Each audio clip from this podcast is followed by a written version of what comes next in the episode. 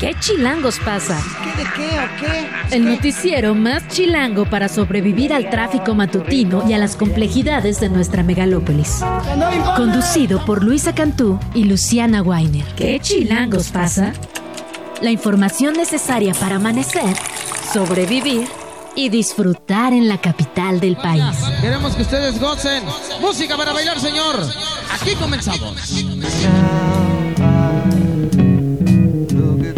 7 de la mañana con 3 minutos. Hoy es miércoles 24 de enero del 2024. Escucha usted Sweet Caroline de Neil Diamond, que nació un día como hoy, pero del año 1941. Un jovenazo, ¿eh? Uh, oye, se, se- se ve bastante, no de 1941. 83 años, nos dice nuestro productor.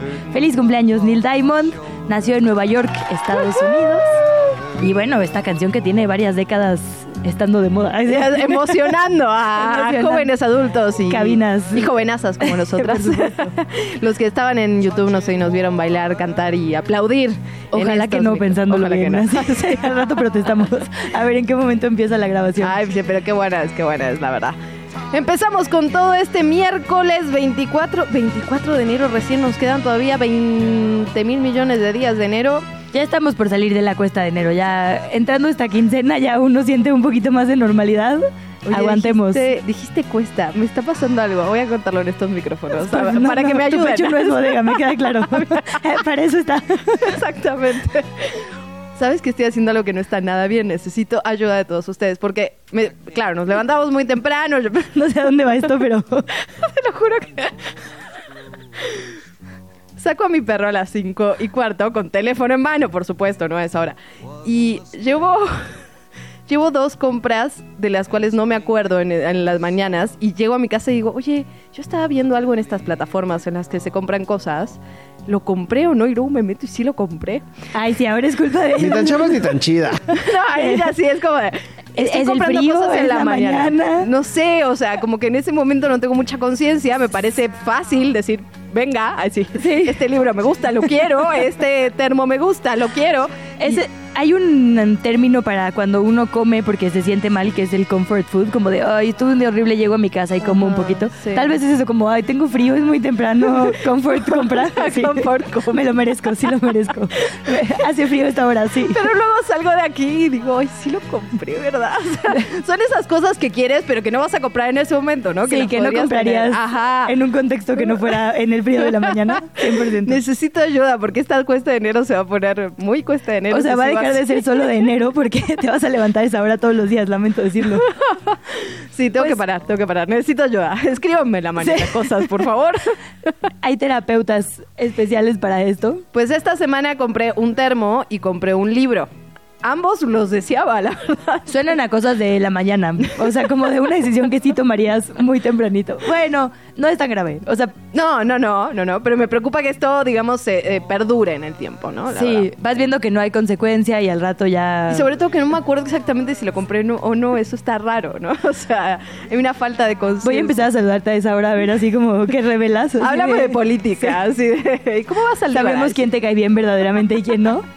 Fíjate Ay. que yo, justo hoy por el contrario, salí, Vendí algo. salí como siempre, o sea, sí, exacto. Yo gané dinero a las 5 de la mañana, no.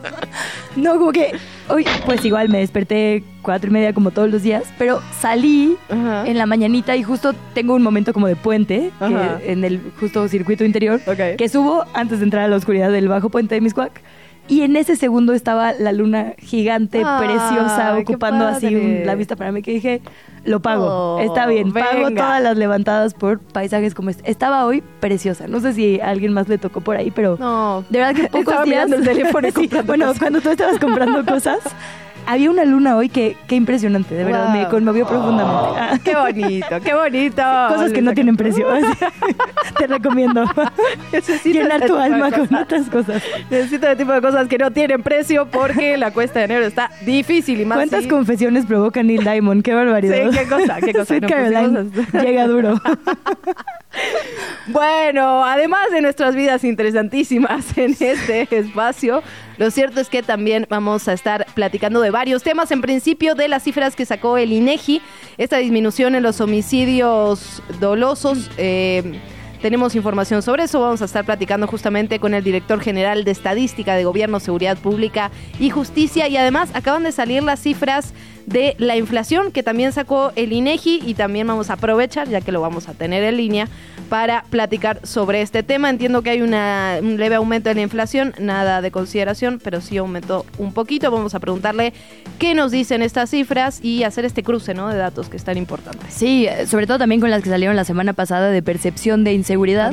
Que por cierto, revisando a detalle, uno de los de las caídas, digamos, en percepción de inseguridad más grandes está en Xochimilco, ¿eh? Perdieron casi 10 puntos porcentuales de gente que ahora se siente más segura. Entonces, muy, muy interesante, como bien dices, tratar de encontrar eh, respuestas a estos datos, vamos a platicar con Indira Kempis, la senadora que renunció a Movimiento Ciudadano y se unió a las filas del PRI, pues un poco para saber por qué se fue para al PRI. entender por qué. Y también pues un poco el diagnóstico desde afuera de MC de este proceso, no hubo quien lo aplaudió Sí. y se sumó sin Sí. problema, pero hay como en todos los partidos en la época de elecciones rompimientos, trataremos de entender exactamente qué está pasando en MC. Y vamos a platicar con Javier Chute, el abogado Luciana sobre el- esta apelación que gana México en Estados Unidos para finalmente poder proceder con la demanda que tenemos contra las principales armeras en Estados Unidos. En efecto, creo que es importante entender qué significa esta pequeña victoria que tiene México en el campo jurídico y qué es lo que falta todavía, digamos, hacia en ese camino. También estaremos platicando con Diana Cerro sobre el tema de pensiones, con Eugenio Fernández, como siempre. Estaremos platicando sobre medio ambiente, razones verdes y tenemos deportes el día de hoy también, así que cargadito, cargadito. Pues, ¿Te parece si empezamos? Venga. El presidente López Obrador se reunió con congresistas de Texas, Estados Unidos, para hablar de migración y cooperación para el desarrollo. En su cuenta de X, el presidente contó que entre los tres tejanos presentes en la reunión había dos republicanos, Michael McCall y Randy Weber, también un demócrata, Henry Cuellar. López Obrador señaló que comparten el criterio de que deben trabajar juntos por el bien de sus respectivos países, aun con las normales diferencias que hay entre ambos bandos. Por otra parte, del equipo mexicano también estuvo, estuvo presente la secretaria de Relaciones Exteriores, Alicia Bárcena, la de Seguridad y Protección Ciudadana, Rosa Isela y de Gobernación, Luisa María Alcalde, entre otros funcionarios. Vamos a estar platicando sobre ese asunto. Así es. En, en otra información, la secretaria de Gobernación, Luisa María Alcalde, hizo pública ayer una carta que en realidad está fechada al 12 de diciembre y que, según dijo, envió desde ese momento a la presidenta de la Suprema Corte de Justicia de la Nación y también del Consejo de la Judicatura, Norma Lucía Piña. En esta lo que advierte es que iba a digamos, finalmente resolverse lo que ayer conocimos, que es el cambio de medida cautelar a ocho militares presuntamente vinculados con el caso Ayotzinapa, con desaparición forzada. Lo anterior resulta relevante porque al modificar la prisión preventiva oficiosa existe un alto riesgo de sustracción de la justicia, dice este texto. Es una carta que se hizo pública después de que el presidente anunciara que eso iba a suceder en la conferencia matutina. Dijo que el Poder Judicial, pero concretamente ese tribunal colegiado, estaba actuando con interés político y que lo que hay detrás es un intento de desprestigio al ejército mexicano. Escuchamos la voz de Andrés Manuel López Obrador. Lo que hay es un interés político del Poder Judicial. Se le envió una carta a la presidenta de la Suprema Corte de Justicia advirtiéndole sobre este asunto y como si le hubiésemos dicho, este, libérenlos. Hace como 15 días, porque ya veíamos venir, igual que la liberación del procurador. ¿Y qué buscan? Dos cosas. Una, desprestigio al ejército.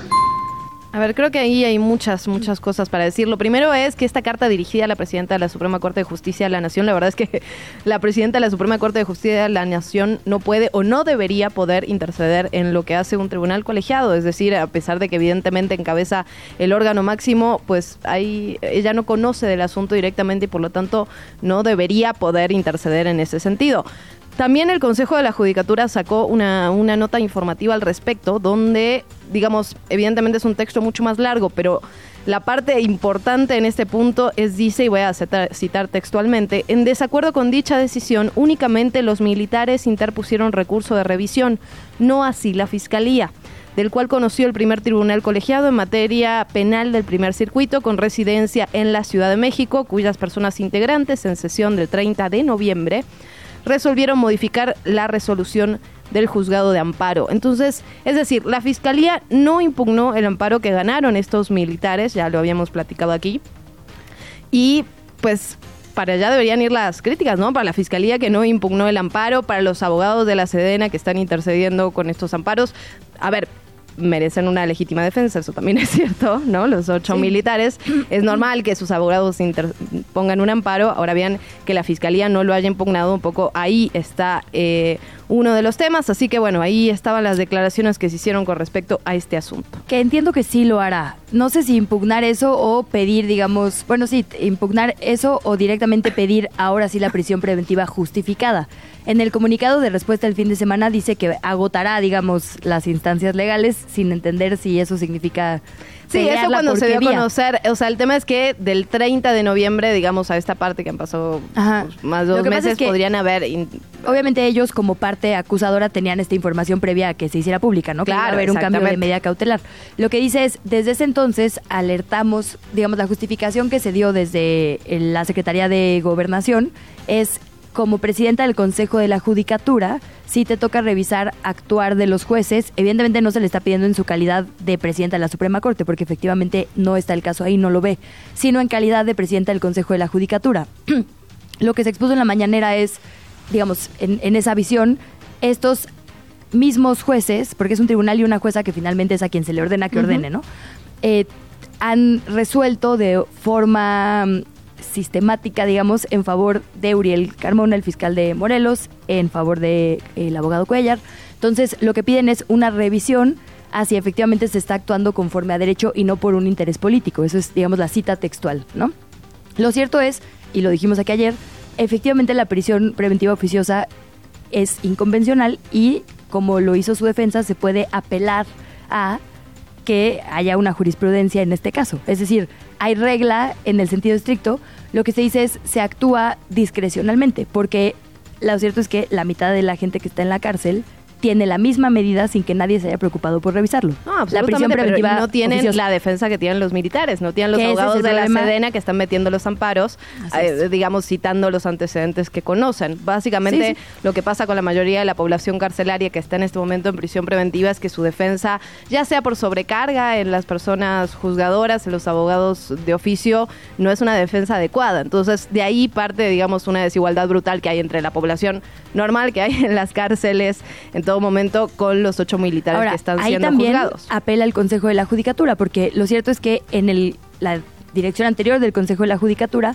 había visitas a los penales. O sea, si hubo mujeres preliberadas de, por ejemplo, Santa Marta a Catitla, fue porque el ministro presidente se paró ahí, escuchó estos casos y la verdad es que la anterior Defensoría Pública con el ministro Saldívar sacó a muchas decenas de mujeres en ah, esta situación. Absolutamente, cosa que ya no está pasando. En este caso en particular llama mucho la atención que la Fiscalía entendiendo que lo puede hacer en el futuro, pero que no lo ha hecho desde el 30 de noviembre a esta parte, que es, digamos, su trabajo. Básicamente. Debería haber inconformado ante el amparo que se presentó y presentado las pruebas, ya sea para eh, revertir esta, esta, medida de, esta medida cautelar o para pedir una prisión preventiva justificada. Digamos que ahí es donde contrarresta y por eso llama un poco la atención la discusión que se ponga en el Consejo de la Judicatura, que se revise el accionar a través de un amparo que se concedió porque además hay un antecedente en ese sentido de prisión preventiva oficiosa. Sí, o sea, lo cierto es que ambas cosas caben, pues que la Fiscalía no haga ah, su trabajo en este y todos los casos que podamos recordar es una vía y que los jueces muchas veces deciden por interés político es otra vía muy verosímil porque lo hemos visto una y otra vez. Ah, no, completamente. Ambas caben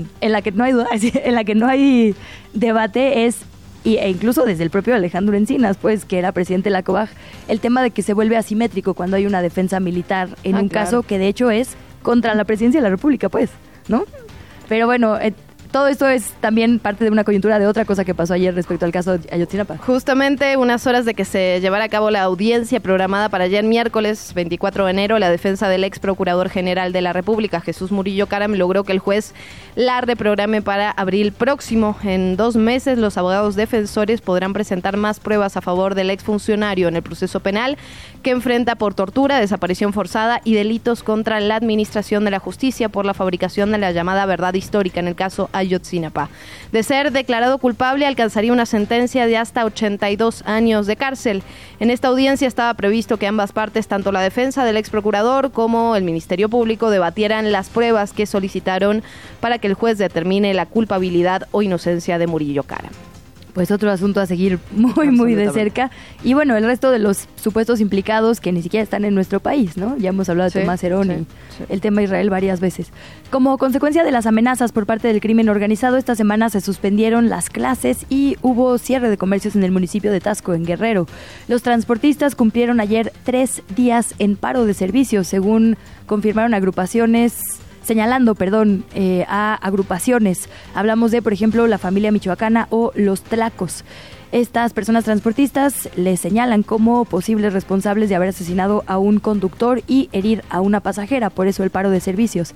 Ante las amenazas del crimen organizado, la Secretaría de Seguridad Pública de Tasco indicó que se encuentran haciendo recorridos para poder garantizar condiciones tanto a los conductores como a las personas usuarias. Y ayer el gobierno de México emitió un comunicado en donde expone que a más de 100 días de la escalada en los ataques contra la franja de Gaza, México hace un llamado urgente a las autoridades involucrados en la región para apoyar la liberación inmediata de los rehenes y en particular se habló del ciudadano mexicano Orión Hernández. El gobierno señaló que continuará realizando todas las gestiones necesarias hasta lograr su liberación y va a respaldar todo esfuerzo encaminado al establecimiento de una paz duradera en la región en estricto apego al derecho internacional luego de que la comunidad Levarón denunciara el secuestro de cuatro integrantes de su familia en la región del ejido Largo Maderal, en Madera, Chihuahua. Adrián Levarón confirmó la tarde de ayer la liberación de los últimos dos que permanecían cautivos, por lo que las cuatro personas que estaban desaparecidas ya están ubicadas. Levarón agradeció a las autoridades, a los medios y a las personas que estuvieron involucradas y pendientes de este caso, aunque sí dijo que las personas están golpeadas. Escuchamos la voz a continuación. Nos acaban de llamar las víctimas, los otros dos que estaban este, secuestrados ya están liberados, están en una tienda, eh, ya nos dieron la, eh, la, ubicación en Largo Maderal, ya va la autoridad por ellos. Gracias, gracias a Dios, gracias a todos los que nos acompañaron aquí, gracias a la autoridad, autoridad por todo su esfuerzo. La voz de Brian Levarón y también habló al respecto la gobernadora del estado, Maru Campus. Campos, siempre me pasa eso, Maru Campos dijo que ni el gobierno estatal ni los municipios pueden estar haciéndole el trabajo al gobierno federal. Lo dijo de otra forma, mejor la escuchamos. Un poco más bélica. Nuestra postura es que esas cosas no tienen que suceder, que tenemos que prevenir que estas situaciones sucedan. Desgraciadamente, bueno, pues son situaciones del fuero federal donde otra vez tenemos la omisión, la indolencia completa eh, y los gobiernos de los estados y los municipios no le pueden hacer la tarea más al gobierno federal. Exigimos que el gobierno federal ponga atención a través de su Secretaría de Seguridad Pública eh, federal, que ponga atención en el estado de Chihuahua y que deje de ser omiso, si no es que decir pendejo, de lo que está sucediendo en el estado de Chihuahua. Bueno, con este enfrentamiento entre el gobierno local de la panista Maru Campos y el gobierno federal. Nos vamos también con lo que pasó en materia de las presidenciables, las personas presidenciables. Eh, Claudia Sheinbaum destacó a través de sus redes sociales los resultados en la estrategia de seguridad que implementó cuando fue jefa de gobierno capitalina y en sus palabras permitió disminuir los delitos de alto impacto en la capital. Con una gráfica reiteró que se redujeron 59% los delitos de alto impacto y que el 2022 fue el de menor número de homicidios desde 1989 y que disminuyó el robo a vehículos en 74%. También sostuvo un encuentro con policías en donde les platicó sobre los resultados más importantes de la estrategia de seguridad que se aplicó en el 2019. Sí, es interesante cómo están sorteando este periodo de intercampaña, ¿no? Aunque bueno, el, el INE entiendo determinó ya que sí puede haber como mesas de que debate. casi todo, pero que tal vez no digan la palabra ¿eh? voten. Sí, o sea, como se supone que no puede haber actos anticipados de campaña, pero ahora sí pueden haber debates y pueden estar todas presentes mientras se cuide la equidad. ¿Entiendo? Sí, entiendo que algo así se dijo. También es, o sea, llama la atención porque en las pre-campañas tampoco podían hacer propuestas específicas y sin embargo ambas candidatas en el cierre, en, en los cierres, digamos, que hubo de pre-campañas, hasta se hicieron por punto, ¿no? En las 10 propuestas Es que eran diagnósticos, ¿no? Se supone. Sí, diagnósticos a futuro. Ah, exacto, no campañas, solo visiones. En fin. Del otro lado, la, la, candidata presidencial de la coalición Fuerza y Corazón por México, Xochil Gálvez, expresó su preocupación por el despido de empleados y servidores públicos del INE. Dijo que esto debilita a la institución, entrevistada luego de reunirse en privado con mujeres perredistas en instalaciones del partido. Gálvez lamentó que la consejera presidenta, Guadalupe Tadei, haya prescindido, o así lo dijo, de los servicios del responsable del programa de resultados electorales preliminares, el PREP, situación que dijo puede poner en peligro el resultado de la elección presidencial. Ahora, esto no fue exactamente así. Entiendo que presentó una renuncia. Y pues sí, siempre, la verdad, cuando hay relevos en los puestos más importantes de cualquier instituto, hay muchos cambios hacia abajo. Pero bueno, a su consideración, esto puede poner en peligro lo que pase el 2 de junio.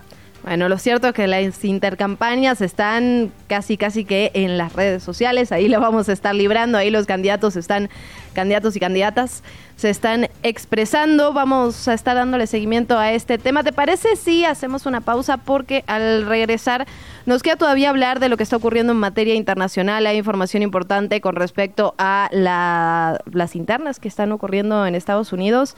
Y parece un déjà vu, ¿eh? pero otra vez Donald Trump y Joe Biden parecería que van a enfrentarse en la contienda electoral. Y por cierto, Trump le lleva bastante, bastante, eh, digamos, Sí, o sea, lleva ventaja, interna y lleva ventaja Esa palabra buscaba, ventaja. De nada. Y bueno, en tu territorio tampoco está fácil la cosa. ¿Qué pasa en Argentina? No, en efecto, hoy hay un paro general y es interesante ¿eh? porque cuando hablamos de paro general convocado por la CGT, que es esta, digamos, este conglomerado de trabajadores de todos los sectores, es un paro de verdad. A partir como de un sindicato de sí, trabajadores. Algo, algo similar a eso como que agrupa los sindicatos.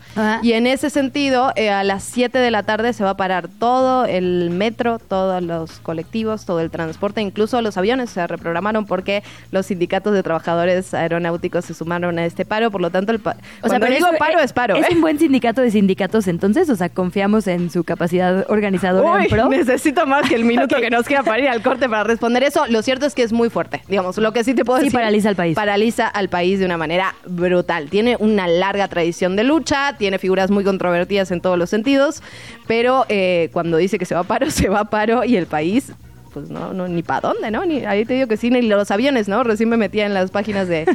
¿No están saliendo? No, no, ya se, se puede reprogramar gratis, por cierto, si usted va a Argentina el día de hoy. es una mala decisión, amigos. Entonces, eh, se reprograman gratuitamente los vuelos que salían de hoy de Argentina o que llegaban a Argentina. Por lo tanto, bueno, mucha información internacional, pero tenemos que ir a pausa, ¿te parece?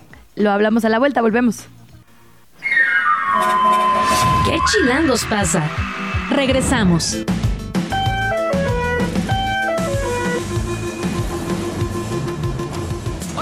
Buenos días auditorio de Radio Chilango. Te comento que al momento se presenta afluencia alta en las líneas 3, 9, A y B, con un intervalo entre trenes que oscila de los 5 a los 6 minutos aproximadamente, mientras que en el resto de la red la afluencia es moderada y baja con avance continuo. Recuerda que para evitar demoras y afectaciones en el servicio es importante resguardar tus pertenencias como celulares, paraguas, llaves y otros objetos personales antes de llegar al andén y respetar en todo momento la línea amarilla de seguridad, reportó Ana Moreno para Radio Chilango. El reporte de tráfico desde la Secretaría de Seguridad Ciudadana. 7 de la mañana con 30 minutos, así el transporte público, pero cómo se mueven las calles. Se lo preguntamos al oficial de la Secretaría de Seguridad Ciudadana, Alejandro Acevedo. Buenos días, oficial, muchas gracias.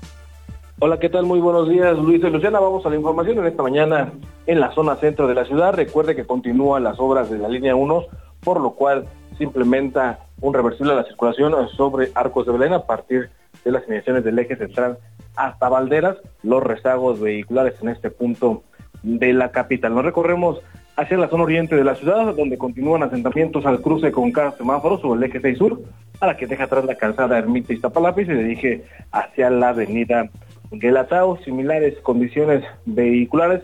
Esto es en la zona norte, a partir sobre la calzada de Guadalupe, entre el eje 2 norte y las inmediaciones del circuito interior. Le recordamos el día de hoy, no circulan los vehículos con engomado rojo, terminación de placas 3 y 4, logramos de verificación 1 y 2. Recuerde que estas restricciones tienen un horario de 5 de la mañana a 22 horas. Por momento reporte del Centro de Orientación Vial, Secretaría de Seguridad Ciudadana. Muy buenos días. La entrevista. ¿Ya estás grabando?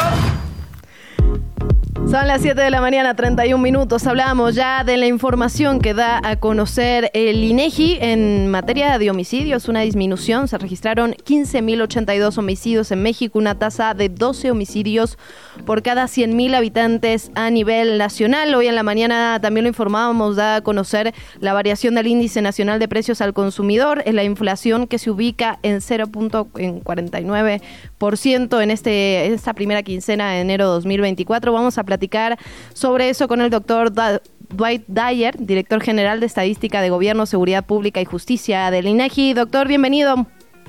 ¿Qué tal, Luisa? Muy buenos días. Gracias por la invitación. Buenos días, doctor. Muchas gracias por estar por acá. Preguntarle, digo, hay un montón de información que el INEGI ha hecho pública importantísima en estos días, pero cruzar, digamos, dos. La, eh, los índices, digamos, de percepción de inseguridad y los de delitos, digamos, cometidos, como son homicidio. Nos llamó la atención cuando vimos esta baja, digamos, en la percepción de inseguridad. Confirmamos, digamos, que coincide con que efectivamente se están cometiendo menos delitos, ¿correcto? Eh, mira, creo que hay que hacer una aclaración eh, sobre el periodo de referencia. Okay. Primero, sobre las defunciones. Lo que publicamos es información preliminar para el primer semestre de 2023, es decir, de enero a junio. En estos primeros seis meses del año pasado, en efecto, se registraron 15.082 homicidios y la tasa es de 12 homicidios por cada, cada 100.000 habitantes para todo el país. Ahora, eso solo es información para la mitad del año. Eh, entonces hay que tomarlo con, eh, digamos, con un poco de reserva porque no es la, el dato completo para todo el año.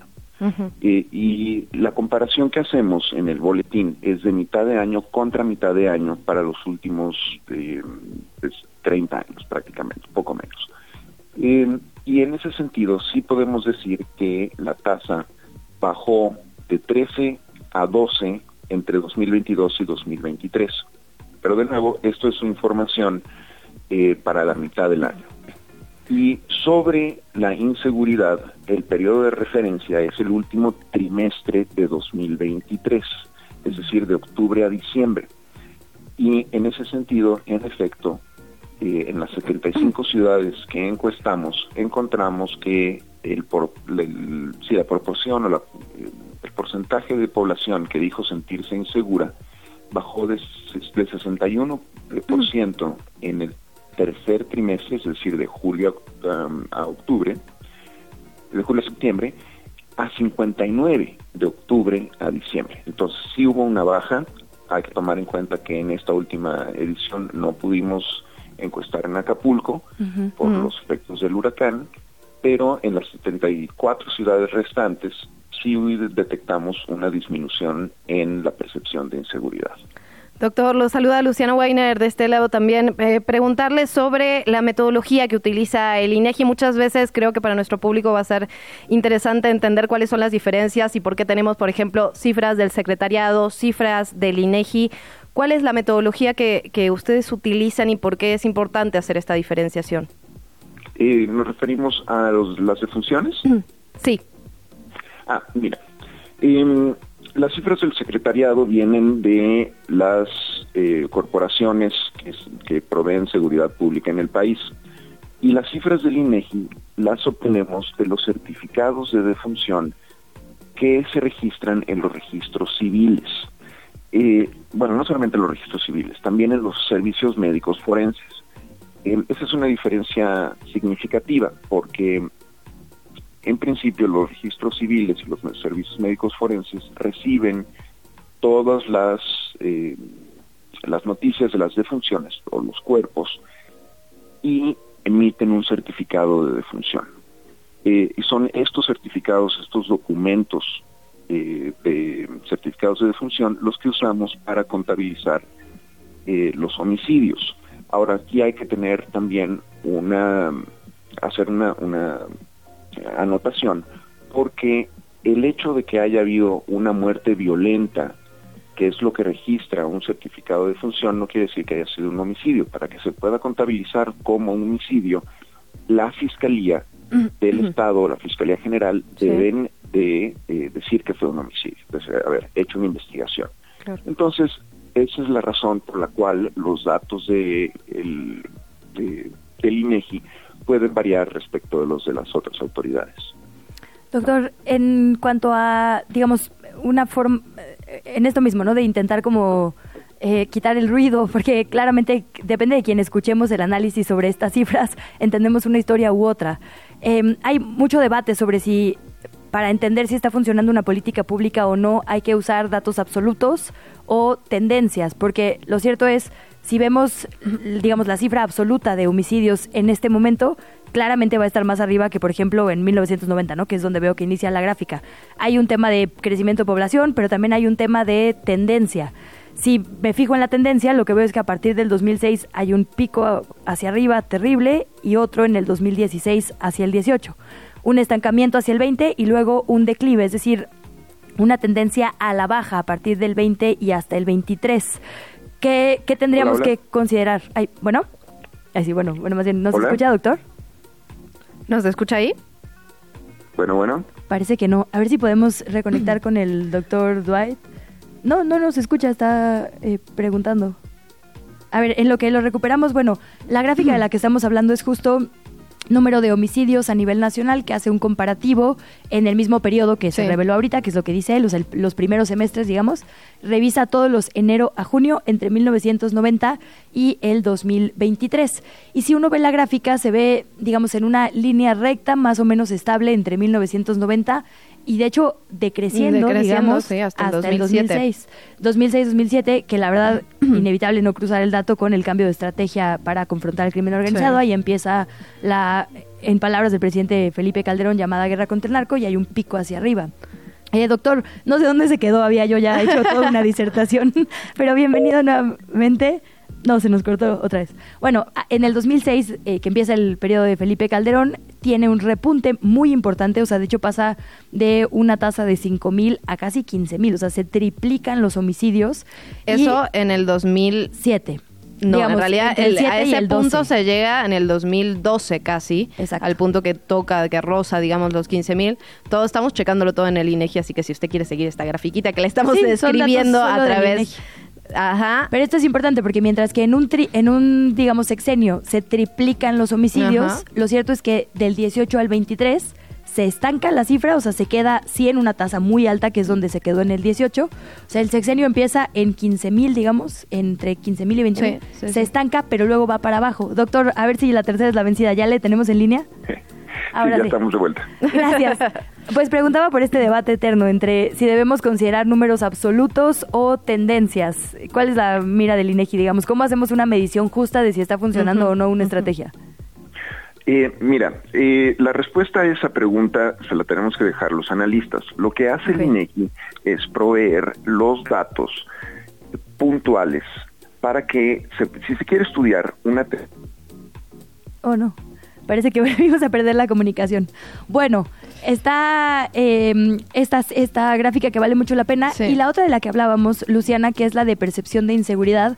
Eh, decía yo, llama mucho la atención los, eh, digamos, específicamente ver las ciudades.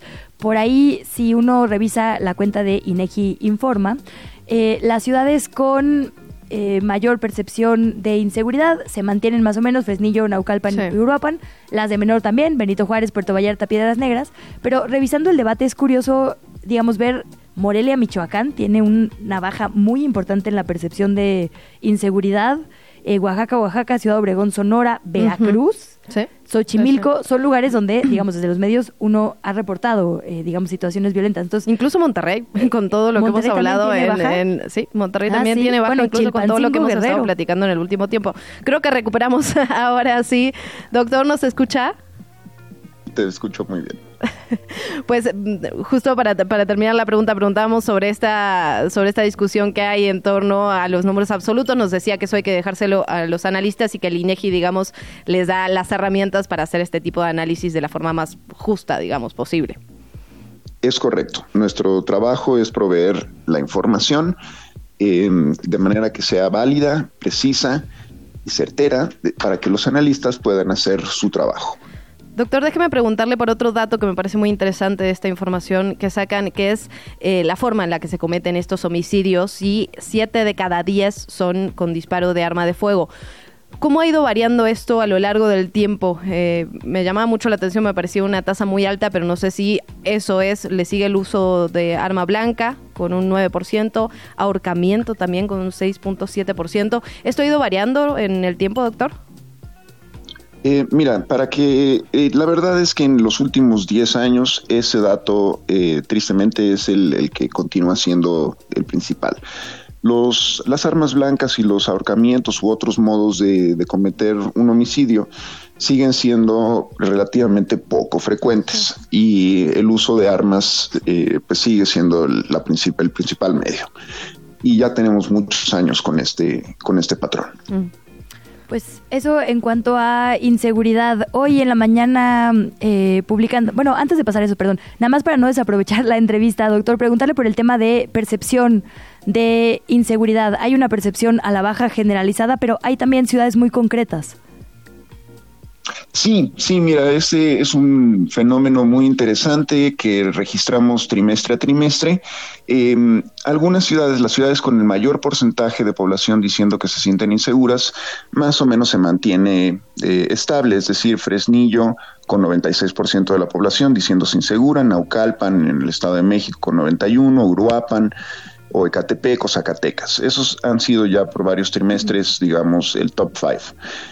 Por el lado del porcentaje más bajo de población, la Benito Juárez en la Ciudad de México también ha sido una ciudad que, digamos, una demarcación que se ha mantenido bien eh, evaluada, por ejemplo, por, decirlo así, eh, seguida de Puerto Vallarta, Piedras Negras, Mérida o La Paz. Pero también hay ciudades en donde el porcentaje de, población que dice sentirse insegura puede subir o bajar em, de un trimestre a otro. Ejemplo de esto, por ejemplo, puede ser San Pedro Garza García, en el área metropolitana de, Monterrey. Y que sí, subió de un trimestre a otro, eh, el porcentaje de población diciéndose inseguro subió un, pues un nivel grande, ¿no? Em, y estas variaciones pueden ser eh, en ambos sentidos, ciudades que se sienten más seguras de repente o menos o más inseguras. Sí, llama la atención sobre todo en algunos puntos específicos, ¿no? Recién decíamos, a pesar de todo lo que hemos estado reportando sobre el asunto, se ve a la baja, por ejemplo, en Monterrey, Nuevo León, en San Pedro, Tlaquepaque, Jalisco, en Veracruz, Ciudad Obregón, Sonora. Llaman la atención, ¿no? Estos, estos puntos específicos. Y bueno, pues sí, sí. Perdón, adelante. No, no, adelante. Solo iba a decir que también no, es una es eh, curioso, digamos, la percepción de inseguridad es en zonas como, por ejemplo, los cajeros automáticos. Eh, calles que habitualmente es 50%, ¿no? ¿Cómo cruzamos también los otros datos que, que revela esta encuesta de percepción? ¿La gente se siente más vulnerable a un robo que a un homicidio, por ejemplo? ¿O cómo cruzamos toda esta información? Eh, mira, eh, lo que preguntamos en la encuesta nacional de seguridad pública urbana se refieren a eh, pues delitos del fuero común y por eso la percepción de inseguridad también preguntamos sobre espacios específicos. Ahora, en términos generales, las personas que contestaron esta encuesta dicen sentirse inseguras en un cajero automático en la vía pública, con 70% en, digamos, promedio nacional. Esto puede variar de una ciudad a otra, pero también en grupos etarios, es decir, los patrones de uso de un cajero automático varían según seas hombre o mujer y del, eh, de tu edad. Eh, hay gente que tiene mayor o está más acostumbrada a usar eh, pues la tarjeta de crédito para ir al banco, pero hay otras personas que prefieren ir al banco en sí, es decir, presencialmente. Y esto puede variar de nuevo Em, entre ciudades. Mi sugerencia sería que encontraran o entraran a, los, a la página del INEGI, buscaran esta encuesta y jugaran con los datos abiertos, porque son súper interesantes. La verdad es que sí, doctor, muy interesante toda la información que nos proporciona. Vamos a seguir dándole vueltas, analizándola de un lado del otro y comparándola, ¿no? Que es parte de, de, lo importante en este tipo de casos, compararla con periodos similares, compararla con lo que ocurrió hace un año, tener en cuenta las circunstancias, ¿no? Que también para el análisis de estos datos es importante. Doctor, agradecerle muchísimo su tiempo. Espero que sea la primera de muchas. Pues yo encantado de estar con ustedes y les agradezco la invitación. Dai Dyer, muchísimas gracias. Estamos platicando con el director general de Estadísticas de Gobierno, Seguridad Pública y Justicia del INEGI. Te invitamos a seguir la conversación en redes sociales. Nos encuentras en TikTok, Instagram y Facebook como arroba que chilangos pasa. Y en Twitter desde la cuenta de Chilango, arroba chilango.com. 7 de la mañana, 46 minutos. Dejamos el ámbito estadístico, el ámbito de la seguridad para meternos en lo político. Hemos platicado justamente en este micrófono de todo lo que ocurre en este sentido, en este arranque de año electoral. E incluso le hicimos un a lo que sucede particularmente en el PRI y también todos los cambios que se han dado. Ya lo decíamos, es, es digamos normal que en una época electoral haga, haya movimientos, digamos, en los, en los partidos políticos. Estuvimos reportando cómo Indira Kempis renunció a Movimiento Ciudadano después de que le negaran el registro, todo lo que ocurrió en ese proceso y ahora anunció que se va a sumar a las filas del PRI. Para platicar precisamente sobre esto, le damos la bienvenida, agradecemos que nos tome la llamada Indira Kempis, a la senadora Indira Kempis, que se suma a las filas del PRI. Senadora, bienvenida, ¿cómo está? Hola, hola, ¿cómo están? Un poco ronca, pero aquí ando. Ay, como todas, ¿no? Sí, es la época del año. Sí. Senadora, pues empezar por el diagnóstico, digamos, de Movimiento Ciudadano. Eh, tú junto con otras voces críticas han hablado sobre la crisis que significó la selección de primero precandidato y luego candidato desde que Samuel García iba a ser el abanderado de MC. Las palabras de Enrique Alfaro, el gobernador de Jalisco, fueron muy duras, diciendo es que ahora todo se marianizó y samuelizó, ¿no? Básicamente, eh, lo banal le ganó a la política. ¿Cuál es tu diagnóstico? Sí, mira, en, la misma sintonía que Enrique, pero también eh, aclarar porque me encanta la contundencia con la que los periodistas, las periodistas como ustedes dicen que me negaron participar. Bueno, eso tiene un nombre en las leyes mexicanas y se llama violencia política en razón de género, que hoy no tenemos que permitir. Entonces, agregar a la falta de democracia dentro de esta selección del candidato porque querían que fuera hombre eh, presidencial de Movimiento Ciudadano, pues también una exclusión a una mujer, porque fui la única que contundentemente levantó la mano, que hizo todo lo que tenía que hacer en un proceso que se suponía que tenía que ser transparente, abierto, democrático, y que al final fue un dedazo, fue un dedazo fallido, y después quisieron o siguen queriendo hacer otro como un acto ilegal irresponsable, pero además que va en contra de los propios estatutos del Movimiento Ciudadano y tiene que ver con la designación de Jorge Álvarez Maínez. Entonces, bueno, en esta crisis, pues también yo tuve que poner límites. Primero renuncio al grupo parlamentario porque una mujer que es violentada, yo creo que lo que menos queremos es verle la cara a nuestros violentadores después de que pasan tantas cosas. Y segundo, pues tomar decisiones difíciles porque estamos viviendo en una crisis política en el país. Ustedes ya la saben, la estamos viviendo. Y, bueno, no ha sido fácil, pero hoy estoy en la decisión de apoyar un proyecto común que es el de hacer que Xochitl Gálvez llegue a la presidencia de la República y bueno, eso es parte de por qué ahora muchas de las nuevas generaciones dicen que lo personal es político y lo político es personal y bueno, ahí están mis, mis razones y mis argumentos. Senadora, ya llegaremos a ese punto, tenemos muchas preguntas al respecto, pero antes preguntarle por, digamos, el proceso que usted ha iniciado en Movimiento Ciudadano y en el Tribunal Electoral respecto a esta impugnación que presentó por la resolución del caso. ¿Cómo va esa parte? Es decir, ¿ha tenido algún tipo de respuesta por parte del tribunal, por parte del partido, eh, en alguna de las instancias?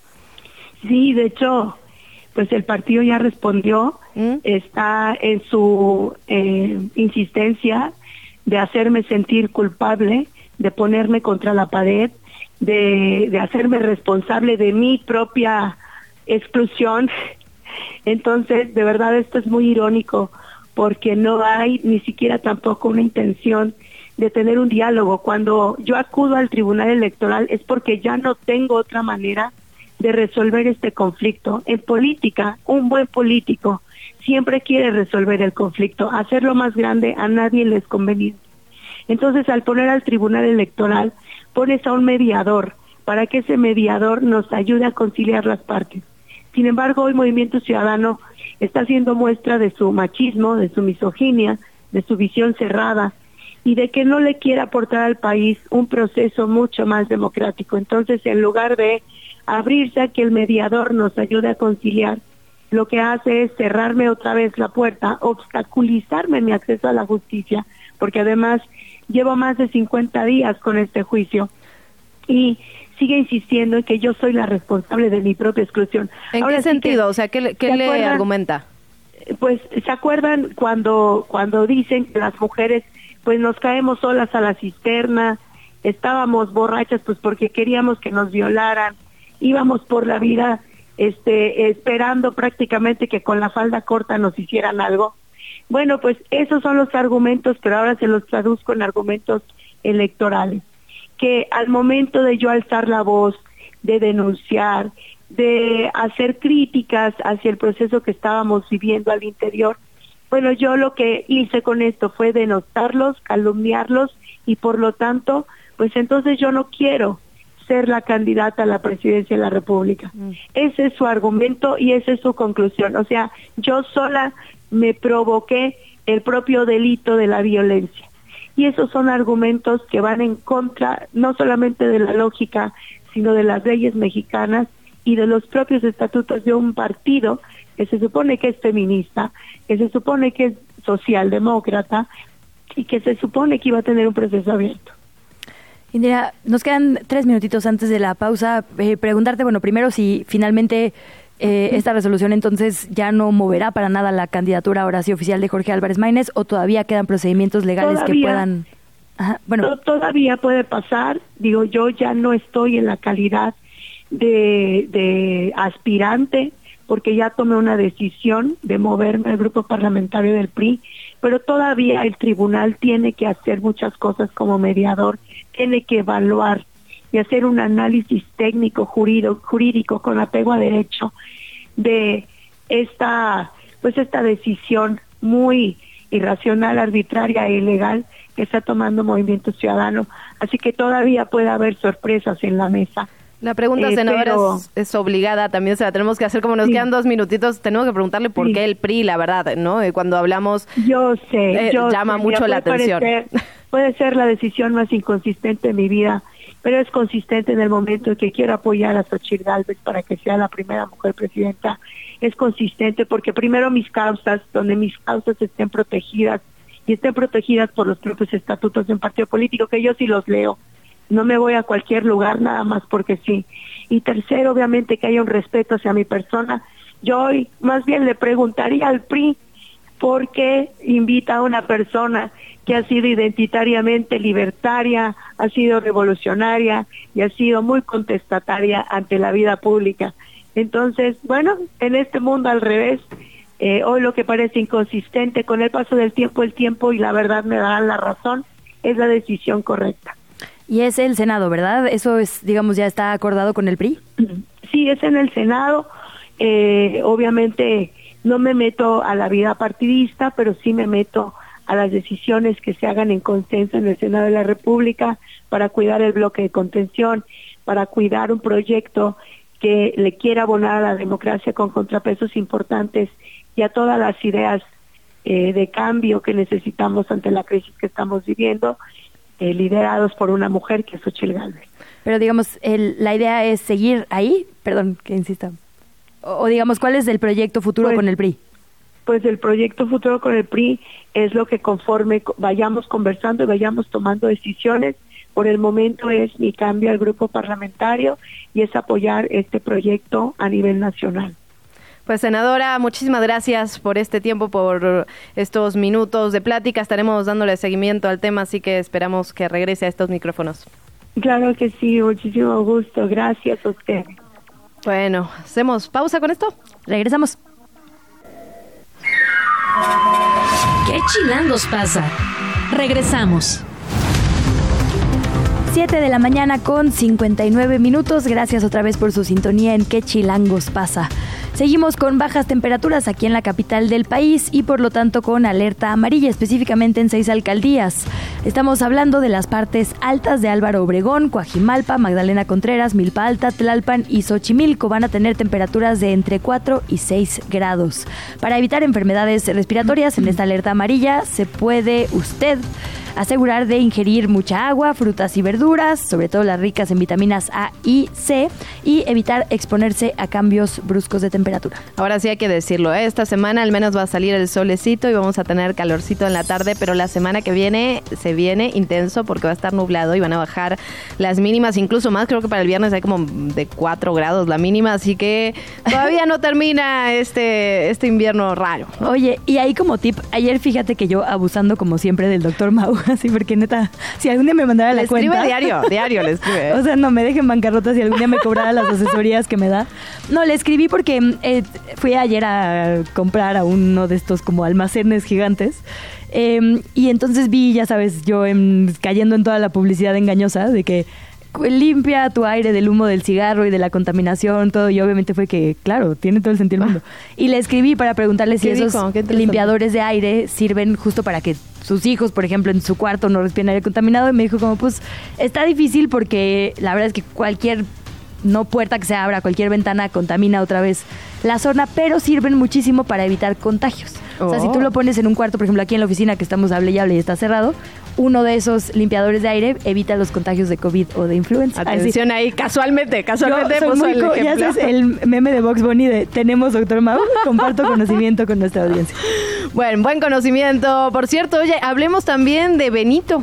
El colectivo Salvemos a Benito que logró justamente el traslado de esta jirafa de Ciudad Juárez a Puebla, donde ya está, ya vemos los videos, estamos todos muy contentos, pero ahora está poniendo el eje de la discusión y me parece que es muy importante en la elefanta Eli, conocida como la elefanta más triste del mundo. Una integrante del colectivo, Perla de la Rosa, indicó que a partir de esta semana el nombre se convirtió en Salvemos a Eli para luchar por esta causa, porque desde hace unos meses los grupos ambientalistas buscaron que la elefanta Eli sea enviada a un santuario en Brasil ante el pues lo que se conoce como un mal cuidado que recibe en el zoológico de Aragón. Susana Evelia Ramírez Terrazas de la Asociación Animalista Va por sus Derechos afirmó que la elefanta es objeto de malos tratos. Lo, lo cierto es que hay muchos videos donde digamos, muestra, esta es una elefanta rescatada de un circo que está en este momento en el, en el zoológico de Aragón. Y lo cierto es que sí muestra señales como de estrés, de angustia, se golpea la, la trompa y la cabeza contra los barrotes, es decir, hay todo un contexto en el que eh, sí parecería no malos tratos directamente, pero sí que no se están tomando las medidas necesarias. Por lo tanto, salvemos a Eli, de salvemos a Benito, ahora salvemos a Eli. Vamos a escuchar a Gregory Camacho, que es parte de- del staff de African Safari, sobre la elefanta Eli. Tenemos que analizar eh, ese, ese eh, caso en específico. Nosotros trabajamos con las autoridades en particular este, y esperamos a que ellos nos den la, la, pues, la solicitud, ¿no? Hay que decir que el caso de Eli es jurídicamente fascinante, ¿no? Es, o sea, llegó a la Suprema Corte, pues se le reconoció sí, sí, como sí. persona no humana a proteger sus derechos y la idea es que finalmente termine en un santuario. Exactamente, de hecho hay un santuario de Brasil que dice hace tiempo que la puede recibir, sin embargo otra vez, ¿no? La burocracia esta en la que nos metemos y que no permite que los animales eh, tengan una vida digna y feliz. Vamos a hablar también sobre lo que ocurre en materia de agua. Efectivamente, ha habido varios días de bloqueos. La calzada San Antonio Abad fue cerrada al tránsito de vehículos por más de dos horas y media. Esto a la altura de la colonia Tránsito en la alcaldía Cuauhtémoc. Se manifestaron personas integrantes de pueblos originarios de esa alcaldía, de Tlalpan, y exigen la entrega de un inmueble eh, destinado para tratar asuntos de la comunidad. Indican que tienen problemas con un grupo de choque que han sido violentados en decisiones que toman con su autoridad tradicional y que el grupo de choque tomó las instalaciones de la subdelegación con agresiones. Hubo ya un diálogo con el gobierno capitalino, les prometieron que este inmueble iba a ser entregado y finalmente se levantó la protesta. Una protesta que hicimos se suma a varias que tienen que ver con la falta de agua en esa misma alcaldía.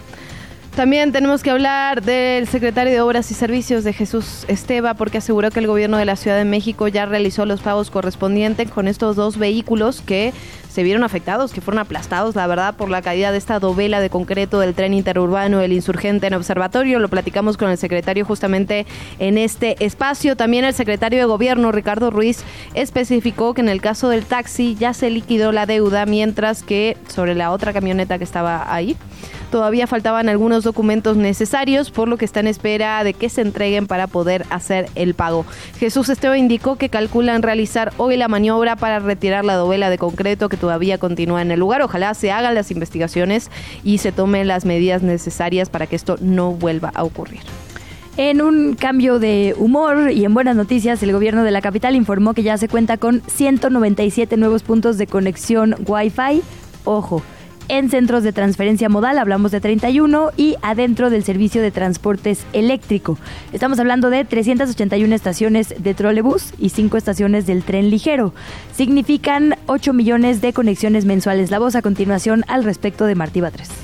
Y del acceso al Internet como un derecho universal, estamos colocando eh, puntos de Wi-Fi en 31 centros de transferencia modal, es decir, en 31 CETRAMS. Eh, ya contamos en ellos con 197 puntos de Wi-Fi. Y por otro lado, eh, vamos también a colocar 775 eh, puntos en la red de servicio de transportes eléctricos. En conferencia de prensa detallaron que en colaboración con la CFE, que ahora ya tiene internet eh, que uno puede contratar, se contará con internet en 387 unidades de trolebuses, 11 del tren ligero, que significarán beneficios para 340 mil personas.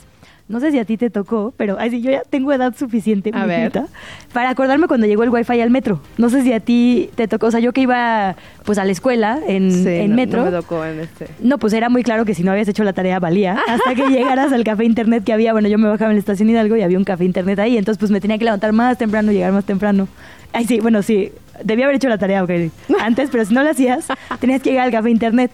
Y de repente un buen día ya pusieron también wifi en el metro, o sea, en la... Y entonces nos resolvió, ay sí, la vida a mucho estudiantado. Entonces, pues qué bueno que ya llegue también a los camiones y en general, la verdad es que sí, uno casi en cualquier poste se puede conectar al wifi, ahora que esté también en movimiento, porque la onda es que si te conectas a un poste y te mueves, pues se pierde la conexión.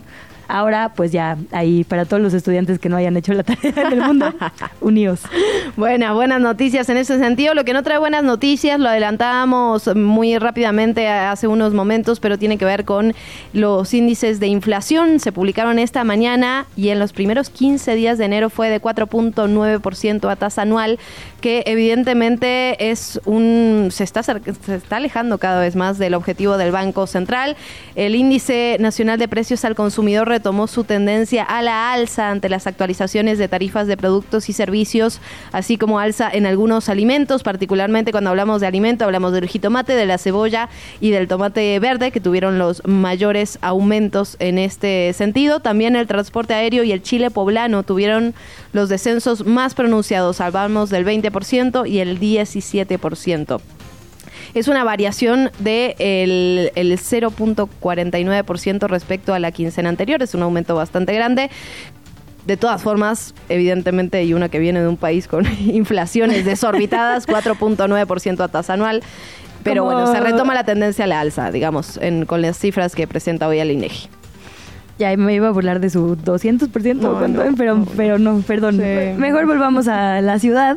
Debido a reportes de incrementos de inseguridad en el Aeropuerto Internacional de la Ciudad de México, el secretario en esta materia, el de Seguridad Ciudadana, Pablo Vázquez, informó mediante una conferencia de prensa que ya están trabajando en coordinación con la Secretaría de Marina para eliminar por completo estos robos que se dan sobre todo en el contexto de casas de cambios, gente que va y cambia dólares y es asaltada a la salida.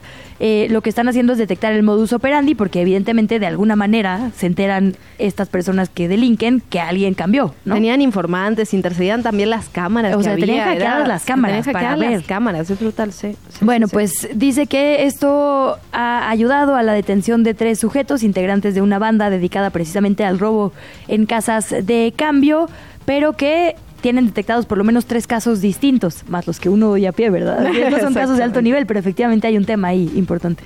Absolutamente. Nos vamos con otra información. Ayer llamó la atención dos eventos del mismo tipo. La Secretaría de Seguridad Pública del Estado de Nayarit informó que una avioneta se desplomó en un establo en el ejido de Pantanal, municipio de Jalisco, con un saldo preliminar de cuatro personas fallecidas.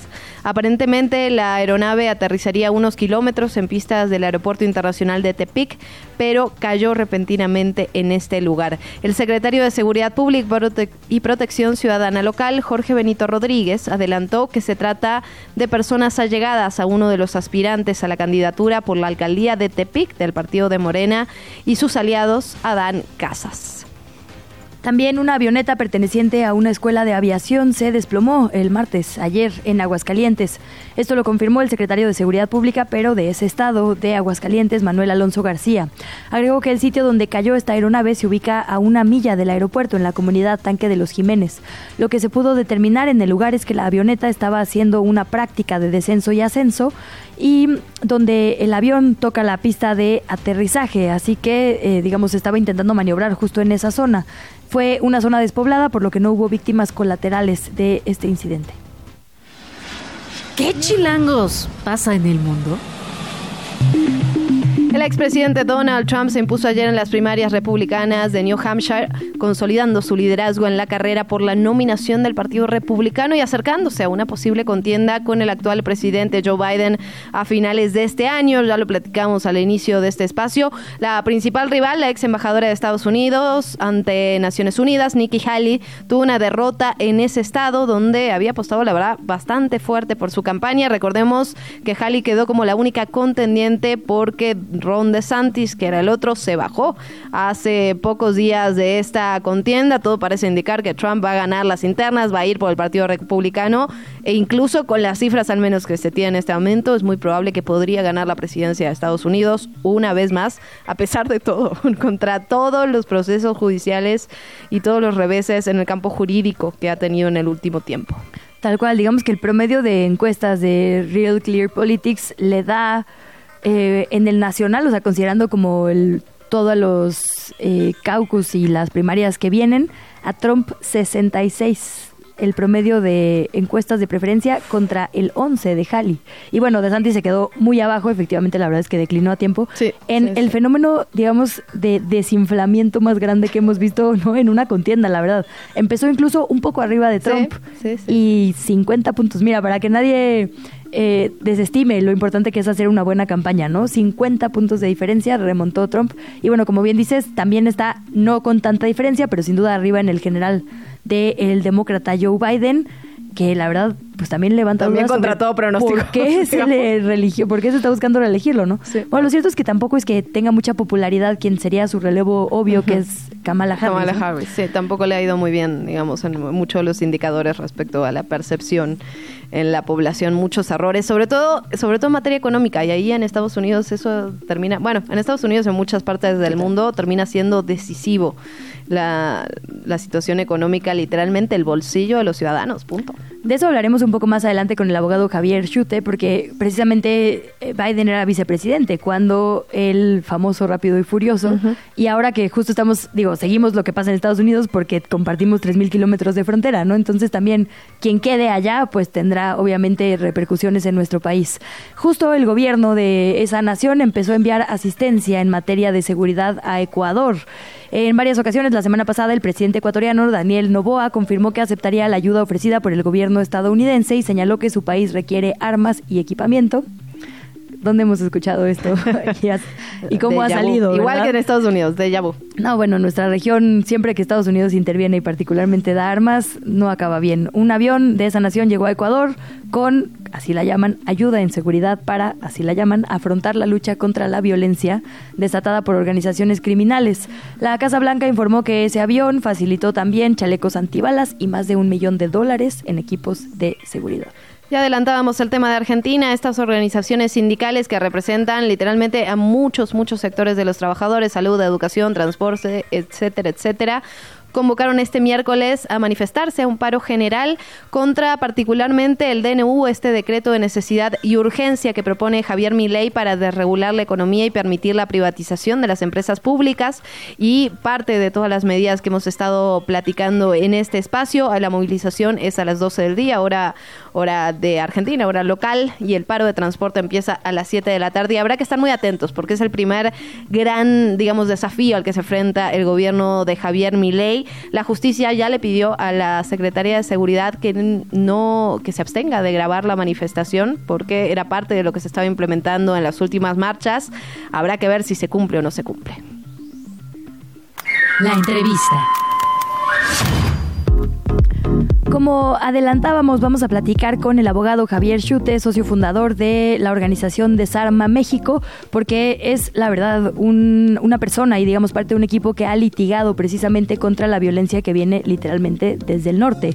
Uno de los, digamos, eh, partes fundamentales de la investigación de todo el tema rápido y furioso que ahora mencionábamos. Y bueno, alguien que sigue muy de cerca esta demanda de nuestro país contra las armerías en la frontera norte. Bienvenido, abogado, muy buenos días. Gracias por tomarnos la comunicación. Hola Luisa, muy buenos días. Luciana, mucho gusto, muy buenos días.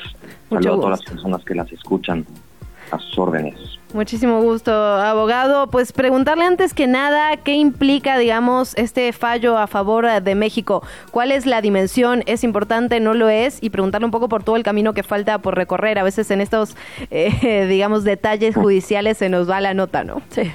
Sí, totalmente. Es una sentencia muy importante. Mm la calificaría yo como, como histórica, como ya lo han hecho también organizaciones de, activismo en contra de, las armas y la violencia armada, incluso dentro de Estados Unidos.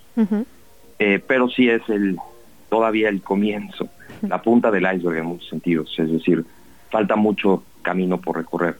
Eh, si les parece, para dar un poquito de, contexto a la, a la, audiencia, pues damos unos cuantos pasos para atrás, ¿no? Eh, hay que recordar que el 4 de agosto de 2021 fue cuando México presentó esta histórica también demanda en contra, en su momento eran 11, ahorita son siete empresas fabricantes y una distribuidora, por cuestiones de competencia se, modificaron las empresas demandadas, eh, dedicadas todas estas empresas a las armas, ¿no? Eh, fabricantes y distribuidoras de, de armas. Lo que México alegaba es que estas empresas facilitaban el tráfico ilícito de sus productos hacia nuestro país y como sabemos pues es la gasolina fundamental de la ola de, sangre y de violencia que, vive nuestro país. Sin las armas, los cárteles de la droga pues no, no, no generarían el caos, eh, la violencia y las violaciones graves a derechos humanos que pues desafortunadamente todo el tiempo suceden en México, ¿no? Eh, esta, esta demanda fue inicialmente desechada en la Corte de Boston, Massachusetts, en septiembre del año pasado, el juez Dennis Saylor consideró que aplicaba una, una ley en Estados Unidos eh, famosa, la ley PLACA, que es la Protection of Local Commerce in Arms Act, o Ley sobre Protección al Comercio Legal de Armas, que básicamente esta ley da una inmunidad, un blindaje a las empresas de armas para que éstas no tengan que responder eh, por, por daños cuando existe una posible responsabilidad civil por el uso de sus productos. Esta ley placa, que fue, fue impulsada por la Asociación Nacional del Rifle, la NRA, durante el gobierno de Bush hijo, y fue pasada en, 2005, es un blindaje muy efectivo y, muy desafortunado. Vaya, los, grupos de, de, activismo antiarmas en Estados Unidos lo que piden es que sea derogada la ley placa, ¿no? Así como piden también que regrese la prohibición de rifles de asalto, que terminó en 2004 y que coincide con la alzada de más en violencia en nuestro país. Eh, sin embargo, en sus propios términos, la ley placa contiene varias excepciones. Uno podría pensar un ejemplo muy sencillo, ¿no? Si un cazador compra una escopeta que resulta defectuosa y entonces tirando pierde un dedo, una mano, un brazo, un ojo, este cazador puede demandar desde luego a Remington o a Browning por el arma defectuosa que compró y que resultó en daños a su persona. Sin embargo, hay otras excepciones también. México alegó que básicamente dos excepciones a placa que fueron inicialmente desestimadas. La primera, que Placa no aplicaba de manera extraterritorial, que no podía aplicar por daños ocurridos en México. No le dieron la razón ni en la primera ni en la segunda instancia a México. La segunda, es muy relevante, es que había efectivamente una complicidad por asistencia e instigación por parte de las empresas armamentistas al tráfico ilícito de armas y su consecuente uso ilegal por las organizaciones criminales en México. ¿Y cómo se argumenta eso? ¿Cómo se prueba, digamos, la insistencia de una armería legalmente, pues? Sí, claro, es súper importante tener en mente la etapa en la que estamos. Lo único que hasta ahora hizo la Corte de Apelaciones este, este lunes, que emitió esta sentencia histórica, fue dar por ciertos los hechos manifestados por México en su demanda, pero desde luego que lo que sigue, pues es que se tienen que probar. Ahora, sí hay muchos elementos para pensar que como México lo argumentó, en efecto las empresas armadoras tienen conocimiento de cuáles de sus distribuidores y cuáles de los puntos de venta final de armamento están vendiendo armas a los famosos compradores de paja, personas que en realidad no son los usuarios finales de las armas que compran, sino que las compran para luego pasarlas a otros individuos que las trafican al lado sur de la frontera y que llegan a manos de los cárteles de la droga. Y a pesar de que tiene el conocimiento de quiénes son los distribuidores y puntos de venta de armamento que están en ese sentido armando a los cárteles mexicanos, no solamente las empresas de armas, no solamente no toman medidas para mitigarlo, sino que incluso toman decisiones de diseño Totalmente. Lo que decíamos de los diamantitos y los jaguares y casi que el nombre del narcotraficante de la plaza, ¿no?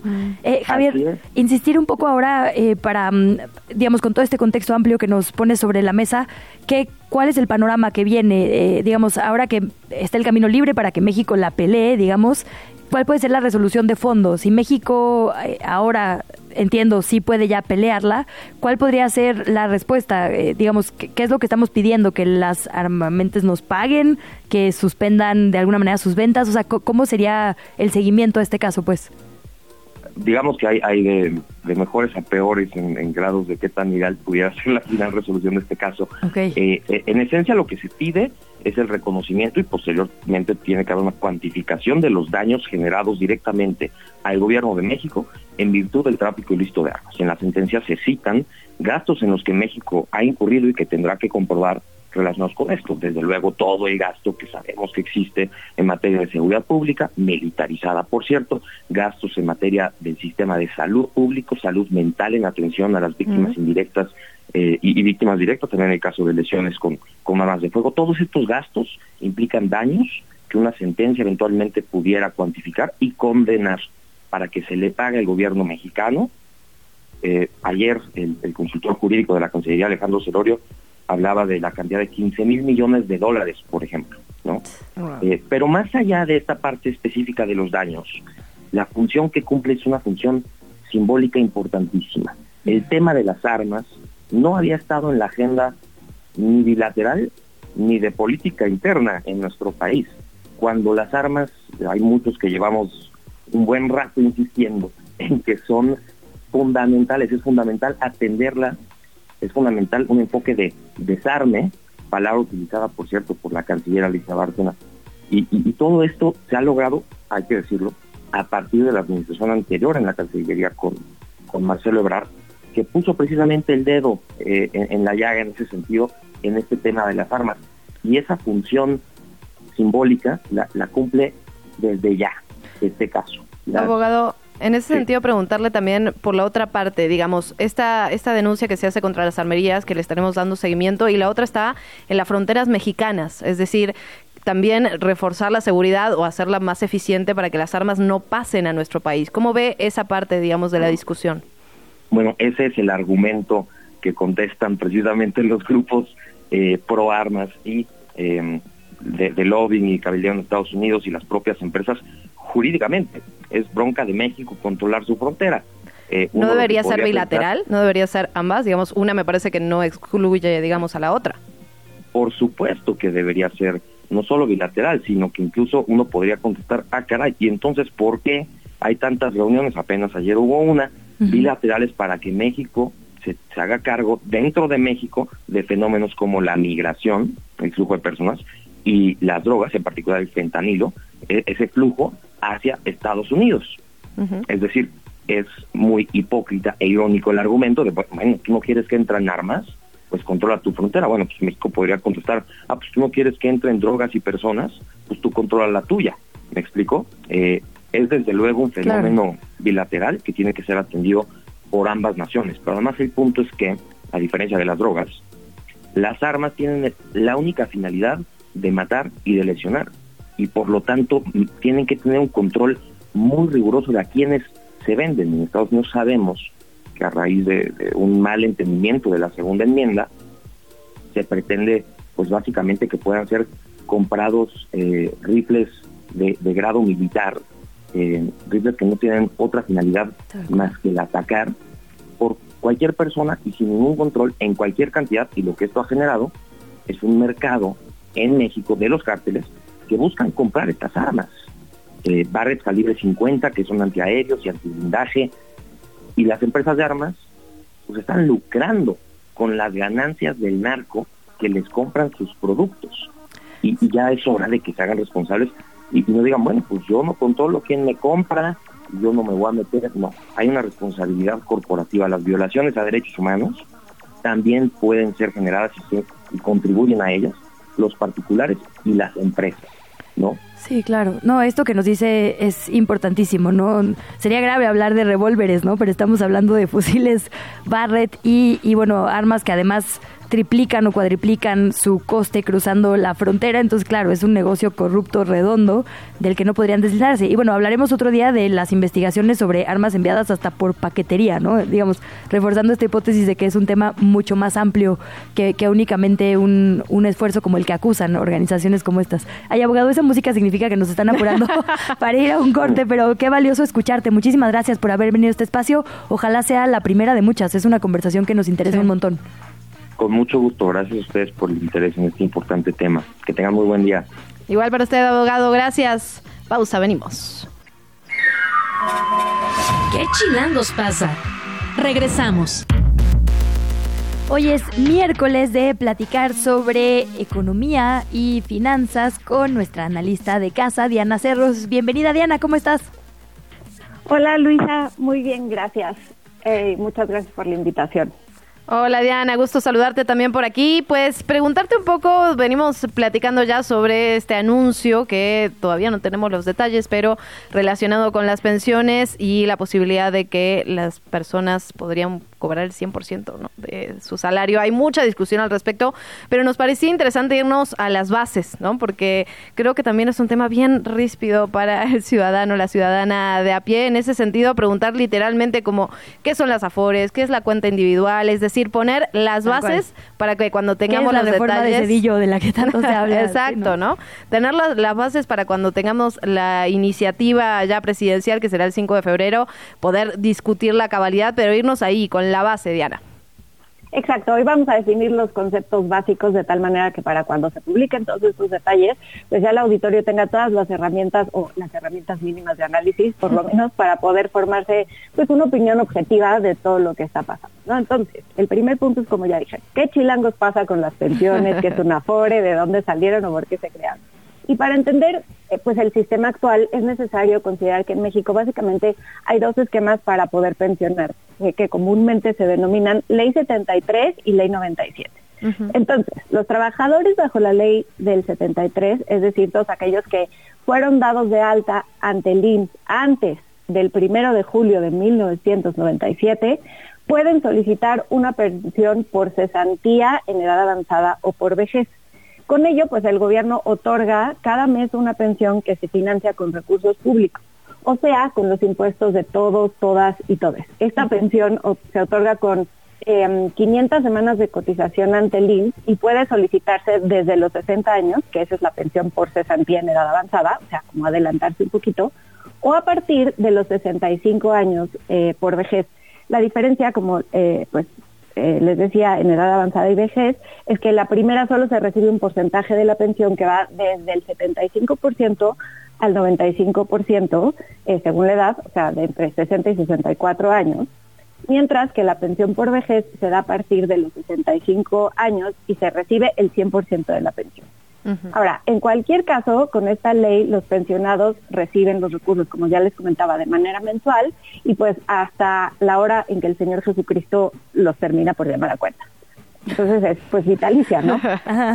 Como es de esperarse, con este esquema hay un problema grave. La población ha comenzado a vivir más años y la tasa de natalidad ha disminuido. Entonces hay menos gente trabajando para poder financiar a todos estos pensionados. Eso es un reto mayúsculo, obviamente, para todas las finanzas públicas, porque la pregunta que se hizo el gobierno en su momento eh, y que hasta la fecha todavía estamos discutiendo es cómo chilangos le hacemos para financiar a tantos adultos mayores retirados con menos gente trabajando. Entonces, como resultado eh, de esta pregunta, a finales de 1995 se aprobó una reforma en la que se modificó el esquema de pensiones, la famosa Ley 97, que es como les decía, el segundo esquema con el que un trabajador puede pensionarse. La reforma el día de hoy continúa vigente eh, y establece que todos los trabajadores registrados a partir del primero de julio de 1997 en adelante tienen que contar con una cuenta individual en una Afore, o sea, en una administradora de fondos para el retiro. En México hoy en día hay 10 Afores, que ahí les van. Azteca, Banorte, City Banamex, Coppel, Inbursa, Invercap, Pensionista Principal, Profuturo y Sura. Y los trabajadores son libres de elegir en qué Afore quieren estar bajo este régimen del 97. La idea de este esquema es que en lugar de que el total de las pensiones se financie con recursos públicos, los trabajadores, sus patrones y el gobierno aporten dinero o recursos a lo largo de toda la vida eh, laboral, de tal manera que los trabajadores puedan financiar su propia pensión al momento en el que decidan retirarse. Obviamente también hay requisitos. Así, pues, se logra mitigar la carga financiera para el gobierno, que para pues todos, ¿no? Que claramente pues se antoja insostenible porque como decíamos, cada vez hay más gente grande, viven mucho más y hay menos gente joven que pueda financiar. Ahora, las Afore operan y administran 10 sociedades de inversión especializadas en fondos para el retiro, que se llaman CIEFORE. Y estas sociedades, aunque suenan bastante como rimbombantes y complicadas, pues no son más que fondos de inversión o dicho de manera muy simple, unas bolsitas en las que se depositan y se invierten los recursos de las cuentas individuales de acuerdo al riesgo por edad. Mm. Em, estos fondos de inversión se clasifican en grupos de cinco años de acuerdo con el año de nacimiento. Por ejemplo, está la CIEFORE inicial con todos eh, los trabajadores registrados ante el IMSS nacidos después de 1994. Está la CIEFORE 90-94 con los recursos de las cuentas individuales de las personas nacidas entre el 90 y el 94 y así sucesivamente la CIEFORE 85-89, 80-84, así hasta la CIEFORE básica de pensiones, que es la décima, que contiene los recursos de todos los trabajadores nacidos antes de 1955. Em, de hecho, aunque los trabajadores están, digamos, por default en alguna de estas CIEFORE, pues siempre pueden solicitar su cambio a otra CIEFORE si así lo desean. O sea, que por ejemplo, alguien que nació en 1972 puede pasarse a la CIEFORE 7070, perdón, y que le toca la CIEFORE 7074, puede pasarse a la CIEFORE 9094 si así lo decide. Y la diferencia, digamos, entre esta CIEFORE es que los recursos están invertidos de acuerdo al riesgo. Entonces, las CIEFORE con los trabajadores más jóvenes tienen más riesgo que las CIEFORES con los trabajadores, digamos, pues más grandes, ¿no? Ahora, si eso, digamos, si ese riesgo lo asume la FORE, me imagino, no lo asume el contribuyente, ¿o sí? No, sí, o sea, que todos los riesgos al final, pues como en cualquier inversión, se tienen eh, que asumir. Obviamente las AFORE pues cobran una comisión para eh, pues invertir de estos recursos de la mejor manera posible. Cada año, de hecho, se publican los rendimientos de las AFORE. En el largo plazo, en realidad, los rendimientos son positivos. Sin embargo, en algunos eh, años sí puede haber rendimientos que sean negativos y ya ha pasado, pero digamos, se han recuperado. Eh, y eso es lo importante. Claro. Nos quedan dos minutitos ya teniendo en cuenta, digamos, este amplísimo contexto que nos das. ¿Qué verías tú con tu expertise? Porque además sé que particularmente has trabajado justo fondos de inversión, pensiones y demás. Con tu expertise, lo que has visto, eh, ¿qué, puntos ves como fundamentales en una reforma al respecto? A ver, el punto fundamental y todo este alboroto es porque en general se recibe un porcentaje solamente del último salario ganado. Entonces, eh, ¿cómo financiar este, digamos, si se pretende financiar, ¿no? porque no lo conocemos, Exacto. eh, este, eh, esta diferencia para llegar al 100% de la pensión, pues es justo cómo se le va a hacer, porque las finanzas públicas pues no dan, ¿no? O sea, los recursos claramente no dan. Entonces, a mí en particular me parece que eh, las cuentas individuales sí son el camino correcto, pero que tenemos que hacer muchos cambios en la regulación que actualmente tiene CONSAR eh, en cuanto al régimen de inversión, en cuanto a, a- a cómo están, digamos, operando las AFORE. Y no es que operen mal, sino que están como limitadas y eh, como de manos atadas. Entonces, por un régimen de inversión demasiado estricto o conservador. ¿no? Pero, o sea, Eh, que sin poco, con poco riesgo, digamos. Ajá, en general, y sobre todo para las personas más grandes, que está bien que el riesgo vaya disminuyendo conforme pues, se- se- las personas van haciéndose más grandes, ¿no? Pero para las personas más jóvenes que tienen más potencial de rendimiento, sí me parece que es muy importante eh, incrementar por ahí el riesgo y eso aseguraría que las personas, eh, bueno, no aseguraría porque nada es seguro en esta vida, ¿verdad? Pero eh, implicaría que las personas al momento del retiro, las más jóvenes, puedan recibir más.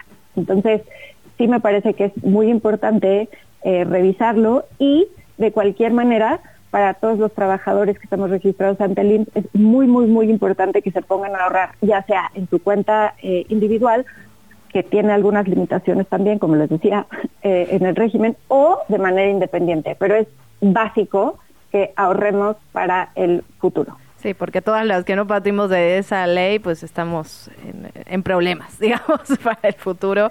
Así si no que- cerrado, sí. Gracias. Bueno, estamos en problemas, confirmado, Diana. Sí. Pues habrá que ver, porque yo no creo que la reforma que está proponiendo el presidente, digo, esto es fuente de los deseos, ¿no? O sea, no, no hay ninguna base realmente puesta para lo que voy a decir, pero el presidente no, ha expresado, digamos, que tenga que ver con regulación de la CONSAR, sino con efectivamente meter literalmente más recursos, ¿no? Ha dicho que no se va a cargar en el sector privado, sino que se van a hacer ajustes al presupuesto público, digamos, ¿no? Para que Exacto. esto sea parte del financiamiento anual. Que eso es importantísimo porque o sea, financiar pensiones es dejar de invertir en cuestiones también muy importantes como salud, educación y otros Bueno, eh, rubros, ¿no? Sí, habrá No que ver de dónde- sabemos. La pregunta básica es de dónde sale el dinero, ¿no? Pues porque una parte, digamos, dijo de los fideicomisos extintos. Pero eso era eh, como Que- que claro- 0.04%. Sí, claro, claramente no alcanza con la parte de los fideicomisos, Sí. ¿no? Y además la tasa, o sea, lo que te daría adicionalmente con esto que ha dicho es mínimo, ¿no? Entonces ahorita, digamos, no tenemos certeza porque no hay detalles, claro. pero es bastante difícil. O sea, poner en riesgo las finanzas públicas me parece que no es una opción.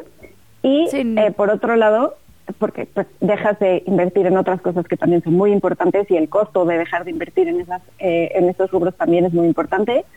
Eh, y por otro lado, pues digamos que lo que se ha propuesto o lo que se ha escuchado, pues no es eh, suficiente, ¿no? Entonces no no generaría un cambio significativo.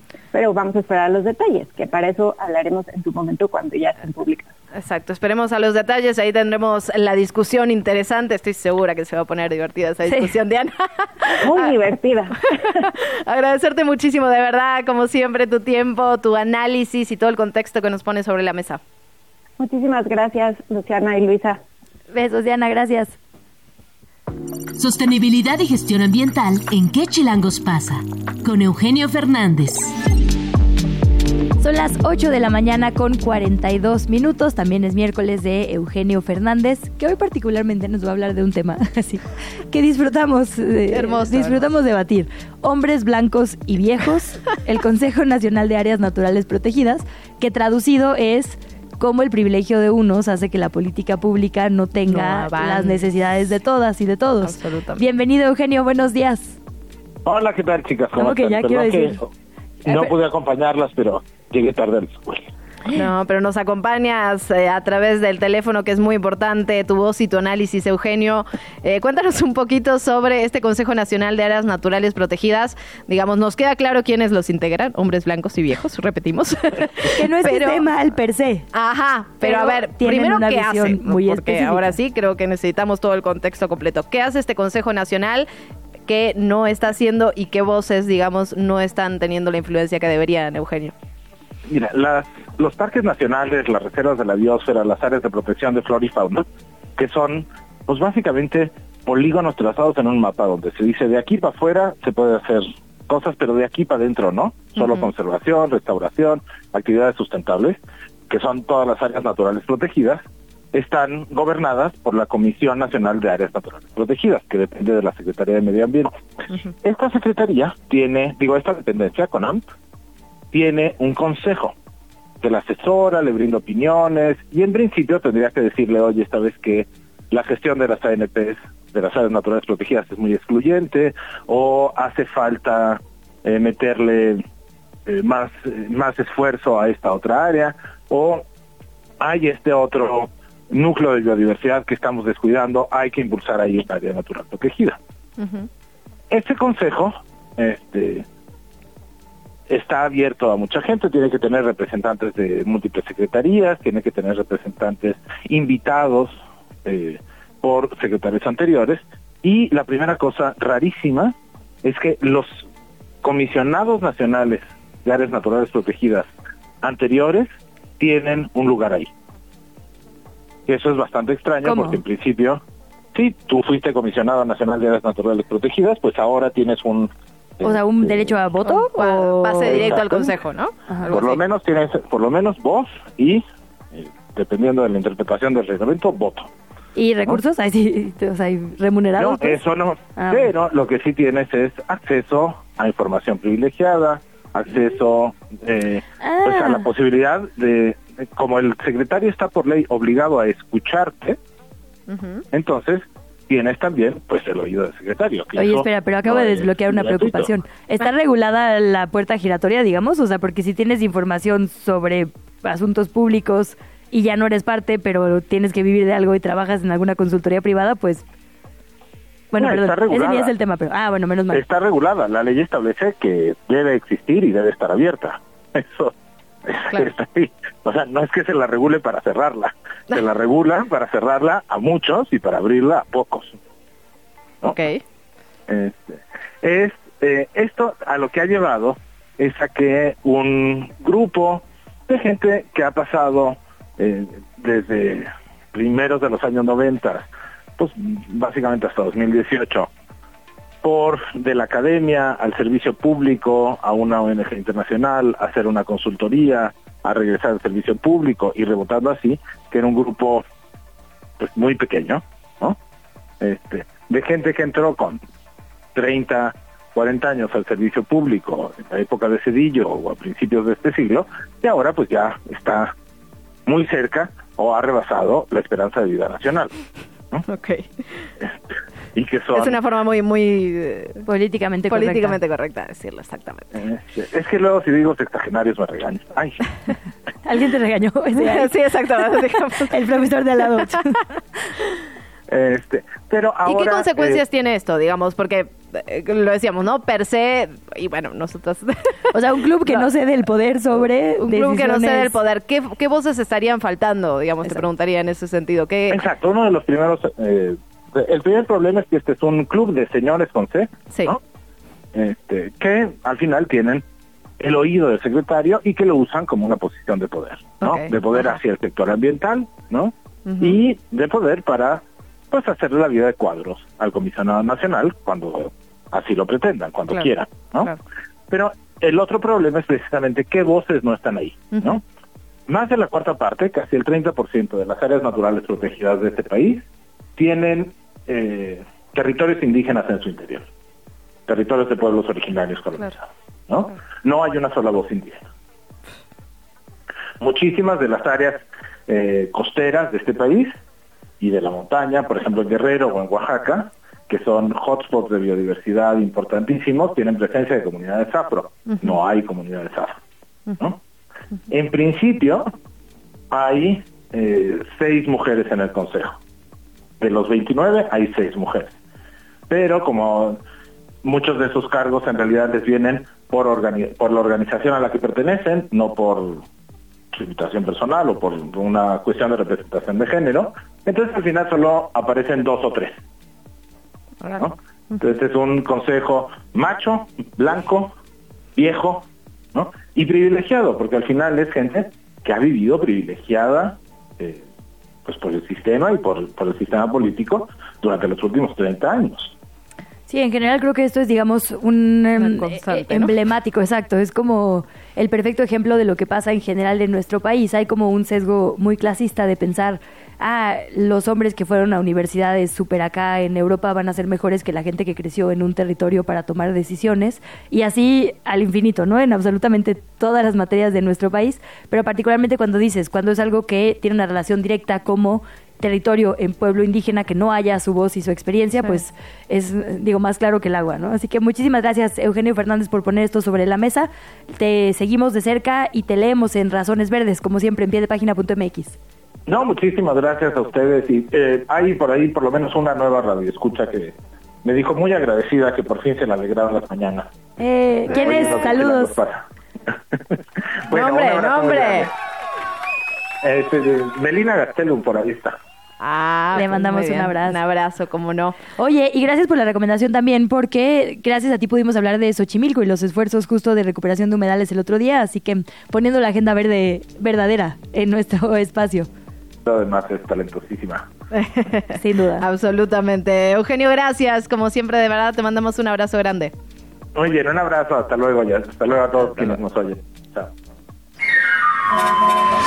¿Qué chilangos pasa? ¿Qué de qué o qué? Pues qué. Bueno, información, información que tenemos aquí eh, desde la redacción de ¿Qué chilangos pasa? Los bomberos de la Ciudad de México concluyeron hace una hora aproximadamente las labores de remoción y enfriamiento porque hubo un incendio de 150 metros cuadrados de desperdicios industriales y basura en la colonia San Pedro, Chimalpa, en la alcaldía Coajimalpa, esta madrugada. Un, un incendio bastante importante. Finalmente se logró las labores de remoción y enfriamiento, que son estas que se dan después de, digamos, sofocar el fuego en un principio. Así que eso es lo que ocurre en este momento en la capital chilanga. Hablemos de deportes. Grand Slam en qué chilangos pasa.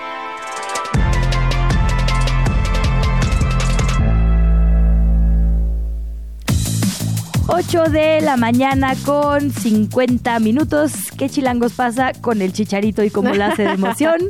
Ya tenemos información oficial al respecto y para ahondar en ella agradecemos muchísimo que ya está con nosotras. Quique Hernández, bienvenido. Quique, ¿cómo estás? Buenos días. Un placer estar con ustedes, Luisa y Luciana. Realmente un gusto estar aquí en ¿Qué Chilangos pasa?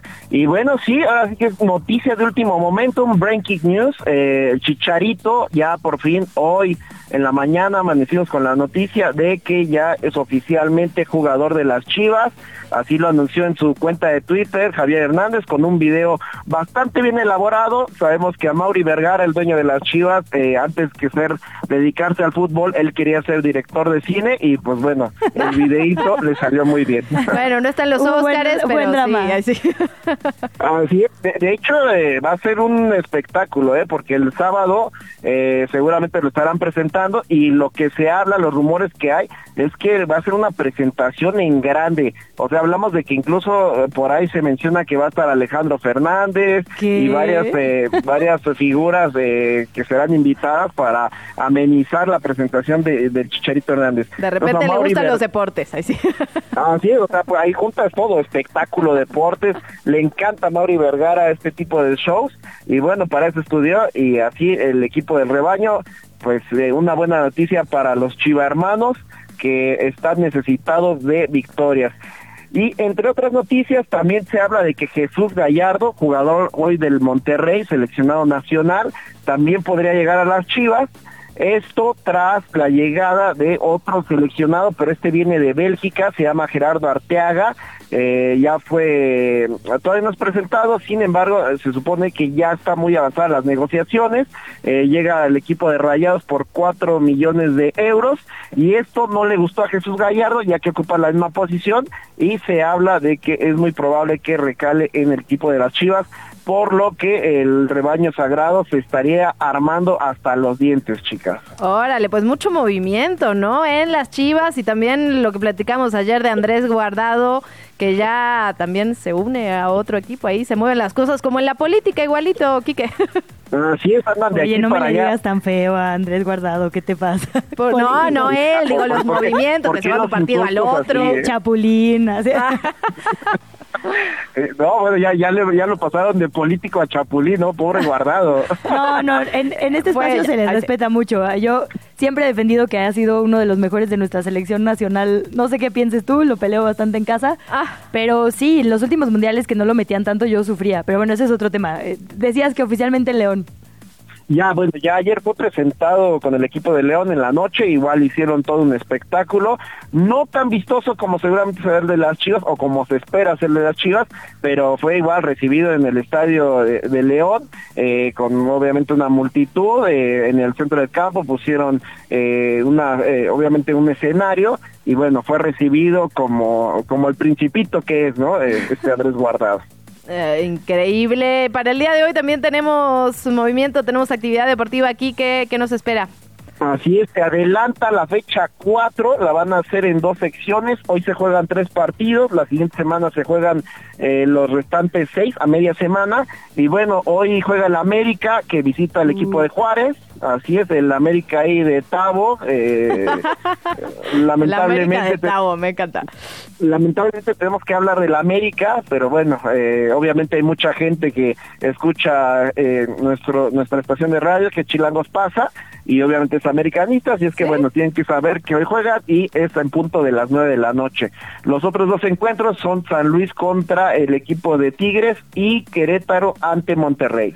Pues maravilloso, Kike, muy buena información la que nos traes el día de hoy. Yo, la verdad, soy una negacionista de que hay americanistas que escuchan nuestro programa. Por eso se lo vamos a preguntar a usted. ¿Es americanista? Escríbanos arroba qué chilangos pasa y nos dice, ¿soy americanista? No, en redes sociales. Acá ya me están haciendo Sí, en mañana redes la mitad del no. rating Ay, sí. nos dejó. No, voy a ser el policía Vas, bueno Luis, en esta. Bienvenidas, bienvenidos. Ay, obvio, pero cuéntenos que son americanistas y que nos escuchan. Sí, ¿quién es Tim Tabo? Exacto. Aparezcan. No, y seguramente tienes en cabina alguno que otro americanista. No, ¿eh? obvio, Yo ayer decidí, Nunca ponen un libro... himnos de los equipos más que cuando hablamos del América. Perdón. No, eh, decidí que le voy a ir al Necaxa, porque a mí me encanta sufrir. Ay, sí. Sí, eh, es como de, el Necaxa es de como nostálgicos aferrados a, a Es esa mi época estilo, del buen amiga, fútbol, es todo mi 100%. estilo. Sí, creo que te A va- partir de hoy le voy al Necaxa, amigos. Gracias por todo, los quiero mucho. A, a buen árbol te arrimas, pero está muy bien. Sí, Kike, mira, yo hago lo que puedo aquí, ¿verdad? Pero ya también te- tengo el límite. Listo, Necaxa, Team Luciana, eh, Rayados, Team Luisa, América, Team Tavo, Quique, tu team. Yo soy Team Chiva. Eso. Ay, team sí, Quique, ah. si le vas a Chivas, escríbanos arroba que chilangos pasa. Oiga, nos vamos, ¿no? Que nos están corriendo ya. Se queda con sopitas. Hasta mañana. Besos, Kike. Un abrazo, saludos. Llegamos al final de ¿Qué chilangos pasa? Recupera nuestra información en las redes sociales de Chilango.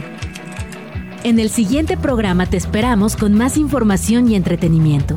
Nos escuchamos de 7 a 9. Amanece, sobrevive, infórmate y disfruta la ciudad con nosotras. Radio Chilango, Radio Chilango, 105.3 FM. La radio que... Viene, viene.